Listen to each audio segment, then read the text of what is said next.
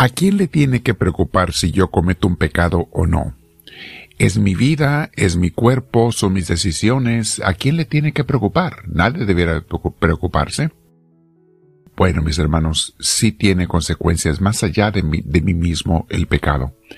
Vamos a meditar sobre ello el día de hoy, mis hermanos. Preparémonos para este momento de presencia con Dios, de es recibir una clase de formación pero también de pensar en Dios, en las cosas de Él. Te invito, mi hermana, mi hermano, a que te sientes en algún lugar con tu espalda recta, tu cuello y tus hombros relajados, y permite que Dios comience a llenarnos con su Espíritu Santo. Respira profundo, invítale al Señor, dale un abrazo en tu interior, exprésale que lo quieres y lo amas, y déjate llevar por Él. Bendito seas, Señor Dios nuestro. Dame tu luz, Espíritu de Dios, dame tu gracia, dame tu inspiración, y que todo lo que haga, piense, diga, no solamente durante estos minutos, sino todo el día, sea para tu mayor gloria y bajo tu santa inspiración. Bendito seas, Señor. Bien, mis hermanos, vamos a hablar hoy sobre esto. El tema le pusimos ellos sufriendo y yo pecando. Hace unos días yo meditaba en el egoísmo de los pecadores. Siempre que pecamos somos egoístas. Por lo general, el pecar es buscar mi placer o mi conveniencia a una costa de sacrificar a los demás, incluyendo a Dios mismo, o al prójimo, o a mí mismo. El pecado, mis hermanos, nos destruye. Por eso Dios no lo quiere. No es que Dios tenga un capricho y diga simplemente por mis deseos no quiero que hagan estas cosas. Todo va en nuestro beneficio cuando no pecamos. A Dios no le falta nada. Todo lo hace pensando en nosotros. Bueno, la mayoría de los que estamos escuchando estas clases no somos pecadores habituales, o sea, personas que hayamos aceptado el pecado. Somos pecadores de debilidad, porque a veces luchando caemos en debilidades, pero no porque lo aceptemos. Así es que este tema no es tanto eh, para los que estamos escuchando hoy, sino más bien para personas que a veces se han alejado del camino de Dios y ya no les importa. O viven en un pecado y quieren seguir haciéndolo y no quieren cambiar. Mis hermanos, y también si un día nos llega la tentación de aceptar un pecado, piensen esto es una acción egoísta, es algo que daña y lastima a Dios y a los demás y a mí mismo. Pensaba, por ejemplo, en la gente egoísta que peca de pereza, gente que no quiere trabajar y se la pasa a veces jugando en juegos electrónicos, mientras que hay millones que trabajan duro todo el día, incluyendo miembros de su familia, para poder llevarle un poco de comida a sus familias. Qué triste que unos no hagan nada mientras otros tienen que hacer de más. Pensaba en los que pecan de egoísmo al no compartir sus bienes con los demás.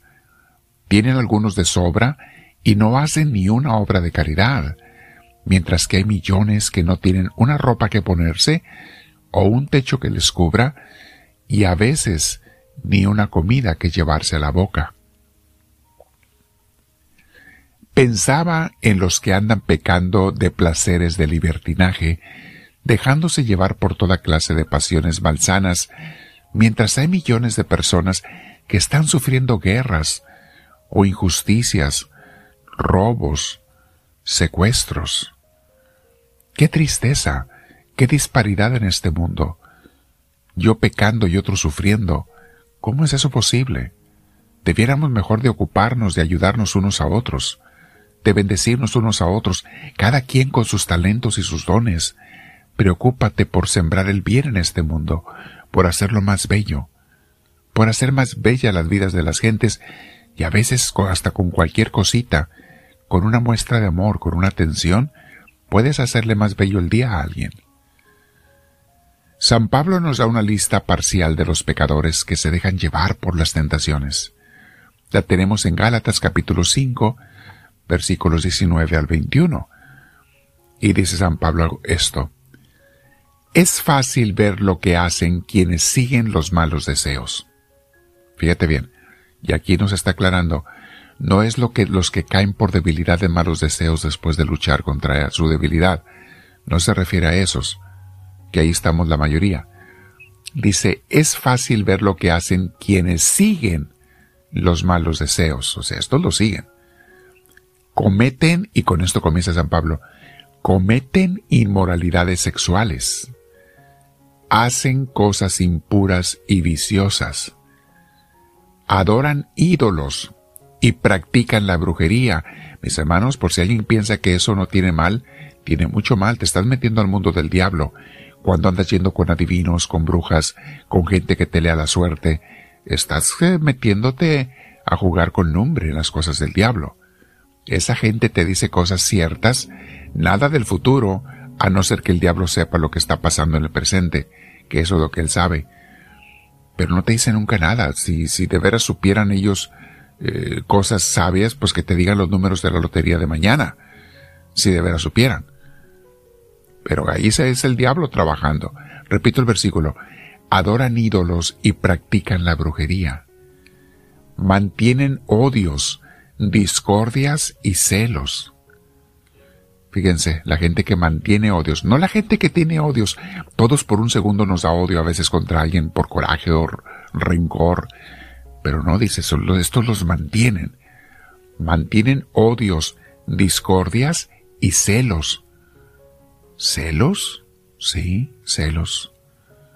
Celos cuando son mal infundados, cuando son exagerados, cuando celo de más sin razón, sin motivo, porque puede haber celos justificados, pero muchos de ellos son enfermizos. Y te quitan la paz de Dios, te apartan de su camino. Sigue diciendo San Pablo.